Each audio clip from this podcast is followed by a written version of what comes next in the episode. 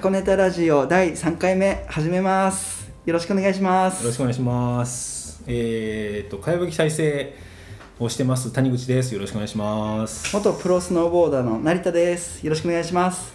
はい、ということで、まあ、はい。前回までは、はい。まあ、そのニュージーランドの、はい。まあ、生活だとか、ちょっと飯の話とか、はい。まあ、そういったもろもろのことを伺って、はい。で、まあ、あのそのな成田さんの冠にあるように、プロスノーボーダーっていう、はい。まあ、めちゃくちゃキャッチーな、は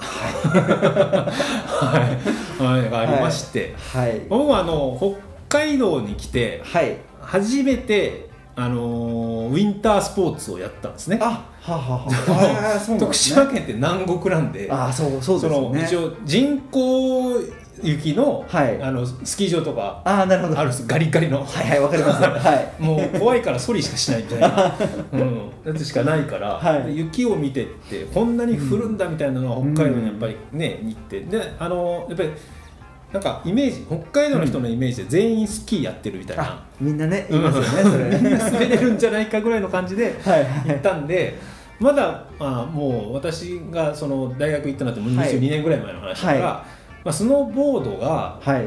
まあ、そこまでうん。もうみんなやってますよではないかなというところで、まずスノーボードの方が入りやすいと思って自分も、なるほど。まあ、スタートをなるほどしてみたっていうこうだったんですけどね。どうどうでした？やってみて。いやもう体バッキバキになるぐらい痛くて、ね。転んで転んで こんなもん一生滑れるようになるんだろうかみたいな。ーそうなんですよね、うん。いや僕もねなんかそんなそんな感じだった気がしますね。小2なんでねあんまり覚えてないですけど。でもそのなんかね初めやった瞬間からこう天才力を発揮してたみたいな感じでもないですか？あーじゃなかったですね。なんかとにかく最初はもう多分同じ感じだったんですよ。ああなくて。はいはいであんまりにもこう上手くならないし、うんうんうん。子供って最初からできないと多分面白くないんですよ。そうですね。努力が嫌いみたいな。そう,、んんんそうそう。で父さん母さんにっちゃんはなんか毎週山に行くみたいな感じで僕はもう寒いし楽しくないしそうかそうか。嫌だみたいな感じで。周りみんなができてたっていう。でできてたんでしょうね多分、うん。で僕はもう嫌で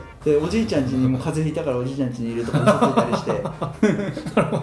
ゲームしてたりとか、へー。そんな感じでしたね。ああでもそっかこっちに来られてスノーボードを初めてやっぱりね向こうでウィンタースポーツをやるってならいやそうですよ、ね、それこそどっかちょっと山奥に行くなり、うんうん。うん一番近いところはどこなんだろう、まあ、京都とかなんか、まあ、長野とかまで行くのかな、ああでも長野遠いですもんね、うん、そういうところに要はまうんあ、あのーちょっと家族旅行込みではいはいはい。ウィンタースポーツしに行きますみたいな、そうじゃないとできない、うん、ちょっと走ったら山がありますみたいな感じは当然ない、まあ確かにね。し。そうですよね、うん。まあ、と売ってないしね。ああそうか。買う人いないですよね。そうそうそう。確かに。だってもうねあの学校の,、はい。あの体育の時間だって、はい。まあ、冬場も外でサッカーしてるわけだからそうですよね。こっちみたいにもうね積雪何十センチでとかって、はいはいみんな体育館でやりますみたいなことではない、なるほどね。確かに。そうでですよね。まあやってみたいって思う気持ちがやっぱあったんじゃないですかでも本当いややっぱりねどんな感じかなっていうのがあって、ね。まあ、そのスキーとかって、はいはい。ね、気持ちよさそうに滑ったらいいだろうなと思うけど、うん。うん。でももうイメージがもうみんながシャッシャッシャッシャッって滑ってるってイメージだから、はい。いきなりなんかハの字からスタートしますみたいなもうダセえなと思って。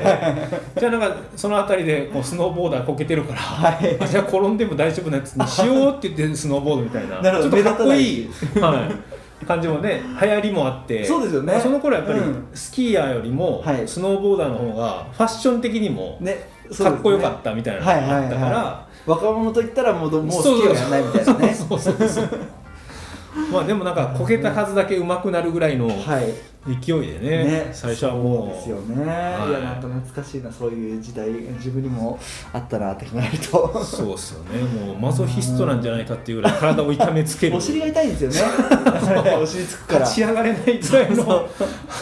だからお尻パッドを履くんですよ。ああなるほどね。それ履かないと本当に痛くて尾てい骨とかがねはいはい。ガンとこう氷氷というかもう硬いところに行くんで。はい。そう初めにやったとこはもうあんまり高い山にいきなり行っても無理だろうっていうことで、なんか小樽のうん。方のなんだっけなちょっと忘れちゃったんですけど、なんかまあ結構そ市街地にちょっと近めのところのスキー場が、まあ、結構ほとんどストレートみたいなああまあところがいいですよね最初あったんですけどやっぱりあの標高が低いと当然雪質が悪くてあそうですよね。ガリガリやったから余計にしんどかったあーそっかっていうのは痛いですね。ありましたけど。でもそのまあなんかねまあ最初は当然ねはい。あの滑れなかったはいっていうところですけど、はいまあそのねおじいちゃんのところに逃げてたのが、はい。やっぱりこうやっていこうってなるきっかけっていうのは、まあ、自分なんか当然うん。始めたところで、はい。そんなプロなんという一文字も思い浮かばないけど。そうですよね、そうですよね。まあでもちっちゃかったからなんでしょうね。なんかこう、うまくなれるよよ余地っていうか時間もたっぷりあるし、まあそうですよね。そう兄ちゃんがまず多分先にプロを目指したんじゃないかな。うんでなんか滑っていく中でやっぱり日々上手くなってってでそうそうなんかジャンプとかってやってる人いるよねって話になったりしてはいはいで当時のそのすごい世界のプロたちのビデオとかやっぱ見るんですよね。よだからジャンプしてくるくる回ってえこれって自分たちでもしかしてコースのあそこら辺うんに雪でこうやって作ったらジャンプできるんじゃないかみたいな。それでちょっとずつやるようになったんですよ。なるほどね。でもうジャンプしてもうあのくあのスノーボードの板外して歩いて登ってまたジャンプしてってずっと繰り返してるの。それを冬休み中毎日シーズン券買ってや行ってで兄ちゃんと兄ちゃんの同級生数名と5人ぐらいでやってたんですよ。でそしたらなんかこうみるみるみんな上手くなってってうん。なんか縦回転1回転とかあと縦？縦1回転とかあと横当時はまだ横1回転がせいぜい1回転半とかはい、ぐらい横ですよスピンそういうのぐらいしできたらすげえって感じのレベルだったんですね。いやいやすごいよね。普通にね。そうそれでずっとやってってた感じですね最初は、そのそのまあなんか、うん。さっきの、ね、おじいちゃん家に逃げ込んでる状態から、はい。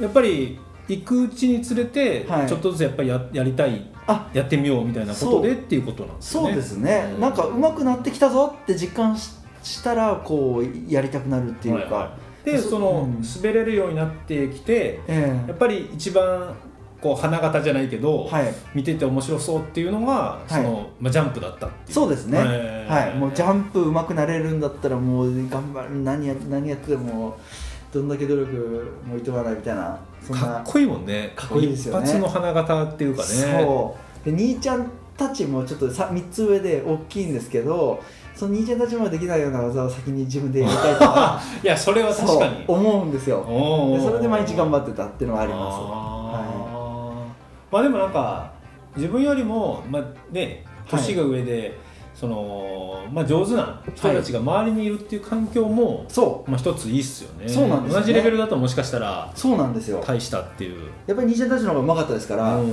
だからなんかねあるし。多分兄ちゃんたちいなかったらあの例えばあの2回転できるはずなのに1回転しか自分はできないって思い込んで自分の限界がこうなんかできるところよりちょっと低いところになっちゃうんですよね。確かにね。周りのみんなが1回転しかできてなかったら1回転半できても、ほらすごいだろうになっちゃうっていう。そうそうそうそう。まあ、さっきのねそのホームステイ先に行った話と、まあ、近いかもしれないですよね。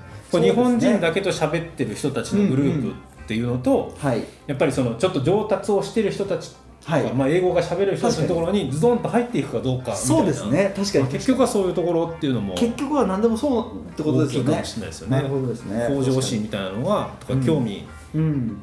好奇心があるかどうかみたいな。そうですね。あとはこうなんかこう自分のできる想像ですかね。自分がどこまでできるんだろうっていう想像。確かこの目標目標値はいはいはい。がどこなのかっていうのが多分上手い人が多かったりすると広がるんでしょうね。そうっすようね、ん。ね。いや、うん。そうでも楽しかったな、楽しかったですよ本当に。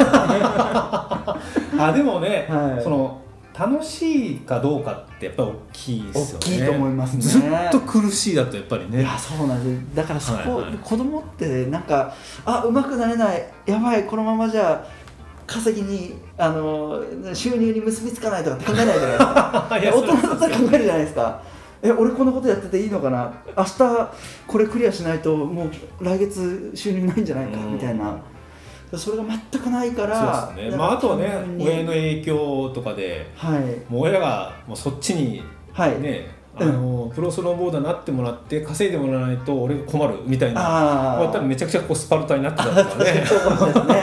そし しんどいみたいなのも確かに確かに。あるかもしれないですけど。あそうですね。本当にしんどくなってやめてるかもしれないですよね、うんうんうん。だけど、あの親御さんは特になんかこう無理にでも行けとかなんか大会出ろとか、いや無理にはなかったですね、えなんかやらされてる感は全然なかったーです。あもう自分からやりたくて行ってるみたいな。そうそれで親も、えっとちゃんと応援してくれて、うんうん大会でなんか賞取ったりすると喜んでくれて、へで喜んでる姿見てると、うん。オリンピックで金取ってやりたいって思うんですよ。でそれで絶対なんかどっちかっていうとなんか自分のためっていうかあの家族喜んでくれるからみたいなので夢を追っかけてた気がします途中までは、最高の親子関係ですね。いやそうですよね。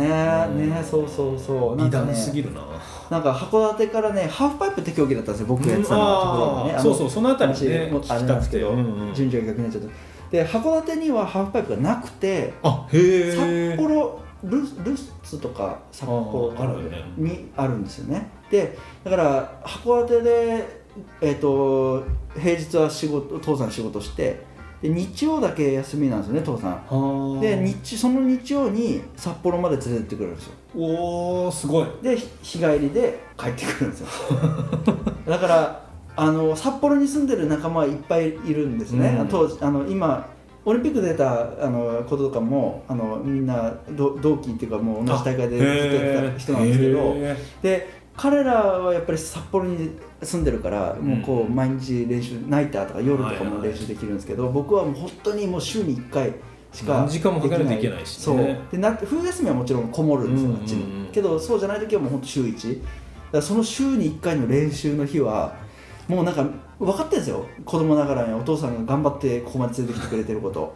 無駄にできないなって思うんですよね。はいはいはい。で兄ちゃんと2人でもう本当なんかその日は他の友達よりも練習精を入れて頑張ってた気はします。あーそれはでも、はい。あのー僕野球をずっとやってたんであれなんですけど、その進学校がはい。地味にあの甲子園とかも強かったりするので、あはい。進学校って何時までの練習っていうのを決められてたりとかで学業も結構真剣にやってるからああもう授業もまあまあ遅いんですよねはあ。終わるのが。でそこからもう2時間だよ。ではあ。この時間しかグラウンドが使えませんあなるとーじゃあそこでどうやって工夫してやるかみたいな短期集中っていうのは、うんまあ、だらだらねみんなでそ楽しいからやろうぜみたいな感じよりは、うん。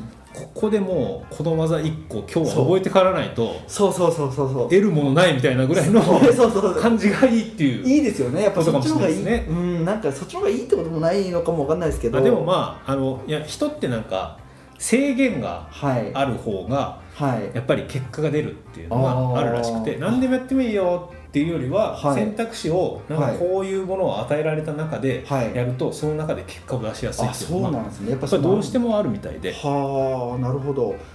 いや確かにね。それで結構みあの内容の濃い練習ができてたかなと思いますね。うん、まあ読んでたよ。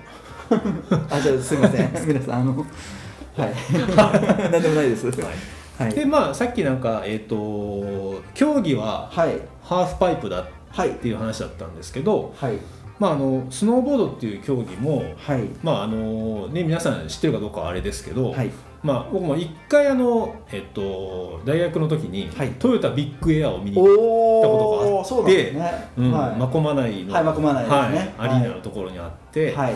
あれってなんか本当にでっかい、ねはいあの山を作って、はい。すげえ上から人が降ってくるみたいなはい。やつがまずあったりとか、はいはい。でも言ったようにハーフパイプっていうもう本当にあの、まあ、土管を半分切ったりみたいな半円状のところで、はいねはい。皆さんぜひあれ経験してほしいですけど 死ぬほど怖い。怖いですよ もうね90度落ちていくみたいなやつそもうまずはスタートが切れないっていうねそう降りれないですよ一ね般人だと思うんですけど。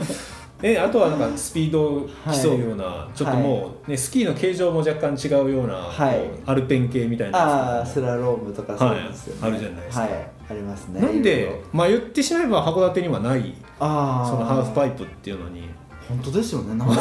ね いやなんか出てみや札幌行った時にやってみたんでしょうねハーフパイプ、うん。でそれでなんか楽しいなってなって。えで当時多分オリンピック競技になってるのってハーフパイプだあけだそったのかな。そっかそっかそうだよね。今もそう、まあ、今はねあスピード競技はあるけど。今あれ？今ってストレートジャンプ確かできてるはずですあそうなんですね。ストレートジャンプっていうかジャンプ何個もやジャンプやって、あはいはいはいはい。そうあの階段のスライド乗る乗るやつとか、そういうのあるはずですね確か、はいはい。当時はハーフパイプしかなくて。そうかそうかそれでじゃないですか、ね、上が目指せる競技がハーフパイプだったあっていう。そうそうそうでしょうね。それですねきっことなんですね。はい。なるほどなるほど。そうそうそうそう。うんいや今だったらハーフパイプちょっと怖くてできないですよね。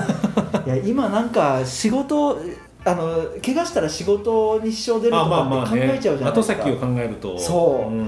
あの時みたいに後先考えずにもう突っ込めるあの年代じゃないとちょっと難しいですでもあの本当にこうハーフパイプの一番高いところのヘリからはい。みんなこう一気に90度みたいなところをバッていくじゃないですか。あそうですね、はい、あれってそこそこでできるようになるもんですか？いやー結構やっぱりううあのドロップインって言うんですよ、そのうん。ハーフパイプの中に入るドロップインですけど、あれもうまい下手があるんでだからでできてもできるようにはなると思いますよ、うんうんけどただ単純にボンってなんか落ちてシュッていくだけのなのとぬめーっとこうなんかな斜めに壁に沿うように入るのと。なんかやっぱり全然効かせるみたいな。そう。全然やっぱり違うと思うんですよね。だから上達するそそれ自体も極めるのも結構大変だとは思いますね正直。なるほどね、はい。もう楽器の一音を出すみたいなののレベルが違うのと一緒みたいなそうですね。そううそうそうそう。やってできるようにできてるように見えるけど実際にはこうもっと奥深いみたいな感じですね。あれは怖い。でもねドロップインが上手くないとスピードが乗らない。あだからジャンプの高さにも影響してきますし。うんうんうん次のじゃあエアーのそう。あれにも影響してくるっていう。そうですそうですそうです。まあ、確かにね。ねスピードないとねそうそうそう。何回転もできたところで。そうなんですよ。低い回転、うん。低いジャンプの回転になっちゃいますからね、うん。そうそうそうそう。はあ。で実際そのまあ、ーはいでまあ日本ではそういう形で、はい。そのまあ向こうのニュージーランドに行って、はい。そのスノーボーダーになるためにみはいたいな話だったと思うんですけど、はい。日本でもなんか習ってたんですか？いやあのね習うようななんかそういうハーフのスクールみたいのってあなかったんじゃないかな多分。あんまりあったかもしれないですけど、うんうんうんそういうあ大きいところはなかったんあでじゃあもう独自で。独自でやってうん。それがもう今考えるともったいないなと思いますね。ああもうちょっと基礎みたいな。そう。で形プロになってからその、あのーオリンピックに出たその同同期の子がいてその子のお父さんがそのコーチをやるようになってたんですね。でそれそのお父さんがコーチをやり始めたのが僕が引退するちょっと前なんですよだからそのその辺りからその友達のお父さんに習い始めてそのスクールに入ってやってたんですけど、うん。そそのお父さん友達のお父さんがちっちゃい頃からやそのスクールをやってたら多分もっとすすごくなれたんじゃないかなって思います。なるほど。はい。当時はねまだスノーボードもマイナー中のマイナーでうん。今よりマイナーだったでしょうからだからね、子供たちはねもうちょっと習う場場があればもうちょっとね、すあのスピードもその上手くなるスピードも速かったのかなとかうん。思いますけどね。難しいところですね。でもまあ、うん。ちょっと自由な育ち方したから良かったのかもしれないし、あまあね。ガチガチに入っちゃったらもしかしたらみたいなのもあるしとかあって確かに。そうね。ねその辺って本当巡り合わせって分かんない、ガチガチにやっててやめたくなっちゃったかもしれないですけどですもんね 本当にね。だからニュージーランド行ってからは、はい。やっぱりそういうコーチみたいなのがいてとかっていう。いないです。まだいないです。あそうなんですね。プロになった後にその友達のお父さんがコーチ始めたんで。あ、はい。ニュージーランドでも単純に山に入ってはい。自分なりに練習してただけみ自分なりにややるだけでした。もうずっとそうです。だからプロになったのが17歳だったんですね。あで学生時代に。ニュージーランドの最後の年になったのかな。えそのプロになる瞬間っていうのはもう大会であそうです。優勝じゃないけどそのなんかはい。結果を出して、はい。君どうだいみたいなえっと全国大会って何の競技もあるじゃないですか、はい。はい日本の、はい。全国大会で3位以内になるとプロになれるんですよ。あ決まってるんだ。決まってます。でそれの他にもなる方法っていうのはあるんですけど、うん例えばプロ戦っていうプロのだけの大会があるんですけどツアーで。それにあの予予選みたいなその、あのプロじゃないアマもチャレンジできる予予選みたいな。そういうのとかが勝ち残っていくと決勝にい,、けたりするんですね。出れたりするんでね。でアマチュアがプロ戦で決勝まで行って、はい。10位以内とかになると確かプロになれたんです当時は。でその2パターンがあるんですよ。プロ戦で10位以内か全国大会で3位以内に入るか。へで僕が17歳の時に僕が2位で僕のその友達のオリンピック行った子が1位だったんですね。で3位が僕またもう一人の僕の友達でその子も今あのかなり最前線であのやってる子なんですあ今も？今も。今その1位と3位がこう2人とももうすっごい有名になってて。じゃあまだいけるんじゃない？え？いや僕はもう全然もう途中でもうダメになっちゃって。もうその2人はもう今トッププロですよ日本の。すごいですね。そう。でその1位だった子のお父さんがコーチをプロになった後にこう始めてでその子がオリンピックに出たって感じ。へはいもっとちっちゃい頃からねそのお父さんがコーチやってればまた結構ね。なんかスキーとかはよくそのコーチみたいなのもね、うんあったりスクールがあったりとかするから。そうですね。すごいですね。でもそのプロになるまで我流っていうか、ああそうですね。っていうのはなんかそのプロスポーツとしてはすごいはいですよね、あ確かにそうですね。考珍しいですかうねん。そうですね。だってね、うんうん。空手とかではい何もうん習ってないのにいきなり大会出て、優勝したら君こっちに来なさいよみたいな話されてもねねそうですよね。何やっていいか分かんないですみたいな話だし。いやそんだけ浅いってことですよねスノーボードの歴史確かにね。まあ、うそういうことですよね、うん。でまあ、海外だとちょっとまた事情が違うのかもしれないあそうですけどね。やっぱりね。うん。でニュージーランド自体は結構盛んなんですか？やっぱりウィンタースポーツは。いやーでもなんか日本と同じ感じでしたね。あ。山行くまでやっぱりね車で結構時間かかりますしももうどの子もやってるわけじゃ全然なくて。そうなんですね、はい、だからもう学校でその僕が行ってた高校でスノーボード部っていうのがあったんですよ。そこで僕当然入入ってくれって言われて、うんうん。入ったんですけどそのハーフパイプの競技っていうのはなくて。でなんかスラロームってそのああのー。スラロームなんかちょっと覚えてるんですけど旗をこうシュッシュッシュッシュッってはいあれで大会出てくれって言われてで僕やったことなかったんですよ、うんうん。でもやっぱりある程度こうやっぱりもうススノーボードプロになる直前のレベルだったんでできたんですね。へー。で初めてやる競技で初めてやってその地域でなんか2位みたいになりました。で学校もそれでもうあのすごい評価してくれて、うん。でもうあの大会とかでちょっと冬休み延長させてくれとかって言ってもいやもう行ってこいもう出席にしといてやるからみたいな感じで、は へえいそんな感じでしたね。そうなんだ。向こうでも大会とかには出てたんですか？その出てました。ハーフパイプの。はい。ニュージーランドでも、出てましたへー。なんかねバートンオープンっていうねバートンっていうスノーボードのブランドがねブランドあるじゃないですか、はいはいはい。あれの大会が日本とアメリカとニュージーランドとあとどっかなんかあるんですよ、うん。ツアーがそれバートンオープンっていうへー。そういう大会のツアーがあって。なるほどなるほそれのニュージーランドオープンに出ててでそれも予予選から出て予選まで行ってそこから準決勝行って決勝まで行って。そうそれにはなんかあのショーン・ホワイトって、ああのレベルの人たちもみんな出てる大会だったんですね。結はい。構決勝行けるのってすっごい嬉しいことででそれの決勝にも出出たりしたんではい学校もすごい評価してくれて。そりゃそうだよね、はい。もういいからいくら休んでもいいから頑張ってくれ。みたいな急になんか特待生扱いそうそう。なんだ君はみたいな。そんな実力があったのかみたいな。期待してもらいましたね。へえ。はいどこが一番なんで盛んなんですかね？あのそのハーフパイプ、うんうんまあそうですね。ハーフパイプ。カナダとか。アメリカでしょうね。やっぱりね。うんショーン・ホワイトがいたアメリカあは、ー。うん。まあ、今もいるんでしょうけど。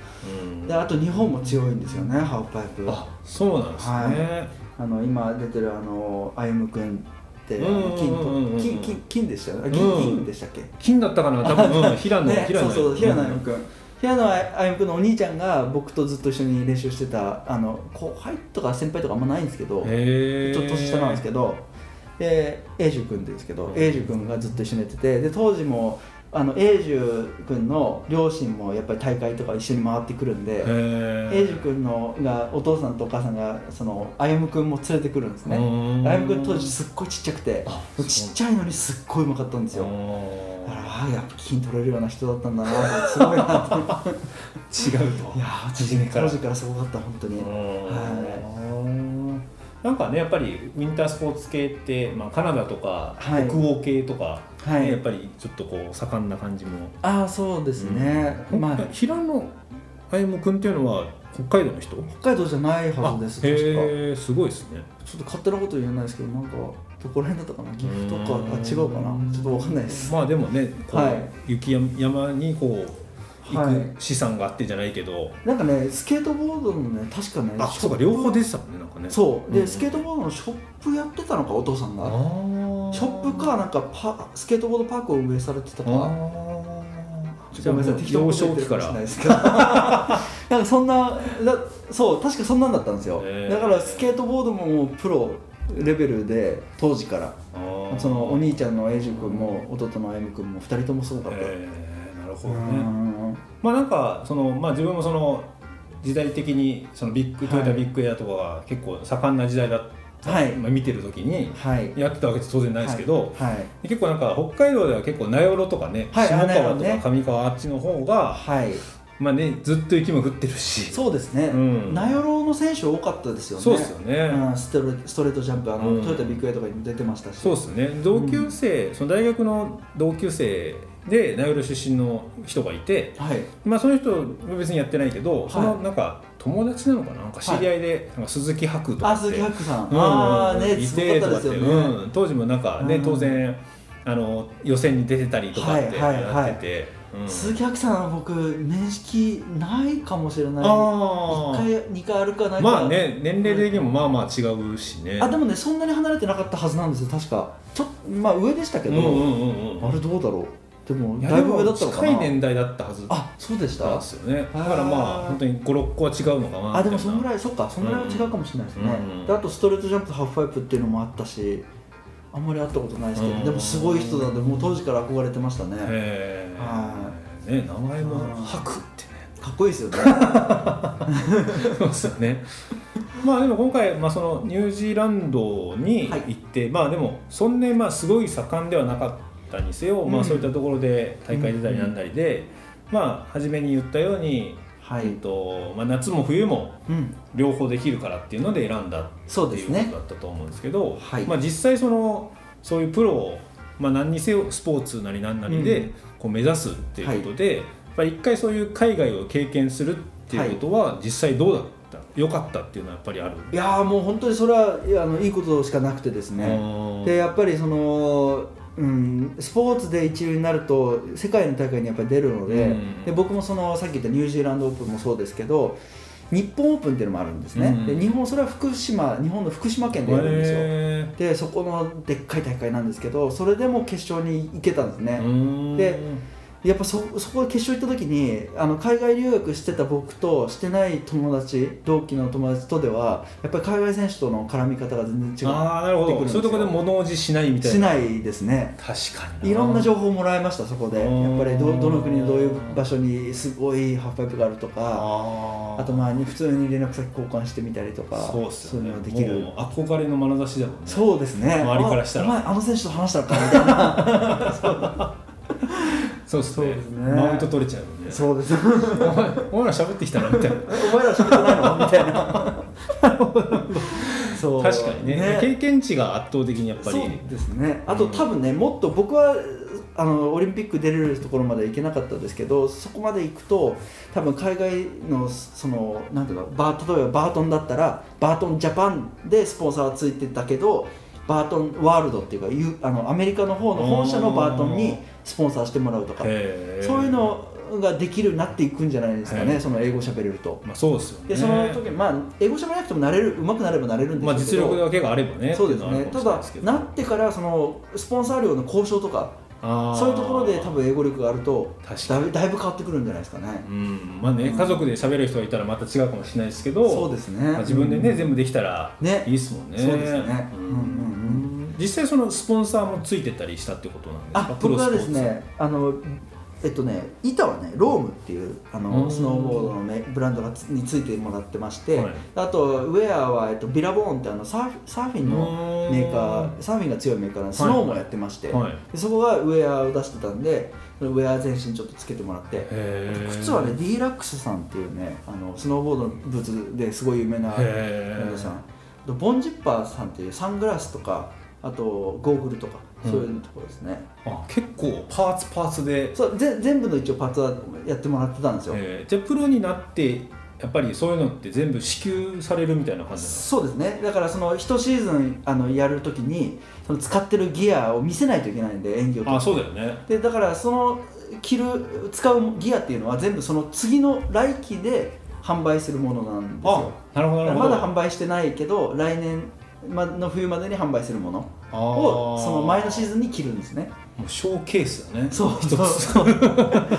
やっぱ雑誌とかにも載るんで、うん。大会のシーンとかね。あそうかそうかそうそうそういうのだから物品はねあのいくらでも支給してもらいましたね。もう本当に壊れたらすぐ送ってくれるし。いくらでも制限なかったですけどやっぱりオリンピック出るぐらいの選手にならないとお金契約金あそうかそうかそうかそうか。なるほどなるほど。そんなに大きくはなかった。あでも少しは出てた少しはですね。へえでも全然生活はしていけないレベルだったんで夏の間こうスポンサーの会社の直営店のあのアパレルのお店とかで、はい。あのはい。バイトさせてもらったりして。そう。へそれやってました。えはい。面白いな。プロスポーツを経験してる人とねなかなか、はい。そういう話することもないから。ああそうですね。まあマイナーなスポーツですけど。いやでもね。まあでもなんか本当に全然知識ないから聞いた、はいそのベブランドは全くはい。ほぼほぼ知らないなと思って。そうですよね、うん。バートンとかはねみんな知ってますけどね。ううん。んなんかね本当にミーハーなブランドしか知りませんみたいな感じですけどね。しょうがないスノーボードなんでね、うん。もうなかなかじあの競技者人口も少ないですし、え。うん。ーでもなんかね。そういう人がいるとちょっと冬季オリンピックもちょっとあ見た目がね、はいはい楽しみだなと思って、そうですね。んうん。全然知らないよりも少し知識が ええ。入ってるといいな、まあ、よかったらこういうあのオリンピックの時はそそういう会を作ってね このラジオで実況とかしながらね。この人ちょっと注目しといた方がいいですみたいな話もね。うん元プロの人からの目線で、はいはい。オリンピックラジオしてもあそれもやりましょうかじゃあ。そうですね。じゃあまあこんなところで、ははい。第3回は終わりたいと思うんですけど、まあなんかあのねこれで大体こうまあその留学のお話だとか、はい。英語のお話だとか、まあはい。そのプロスポーツとかって話もしてきて、はい。まあなんかねまだ全然リスナーさんがいるとかっていうことではないですけど、はい。まあなんかこういう話聞きたいとかってあったら、まあねその質問とかあそうですね。ね受け付けれるような体制を整えたらなとかって思ってるので、確かにそうですね、まあなんかねこんな話も聞いてみたいですみたいなのがあれば、一番嬉しいということなので。そうですね、はい。もう何も隠しもしませんので。大した経験ではございませんので、はい、なかなかね聞ける機会ないと思うんで、はい。ということで、まああのはい。箱根タラジオ3回目、はいこれで3回目終了ということになります、どうもありがとうございました。ありがとうございました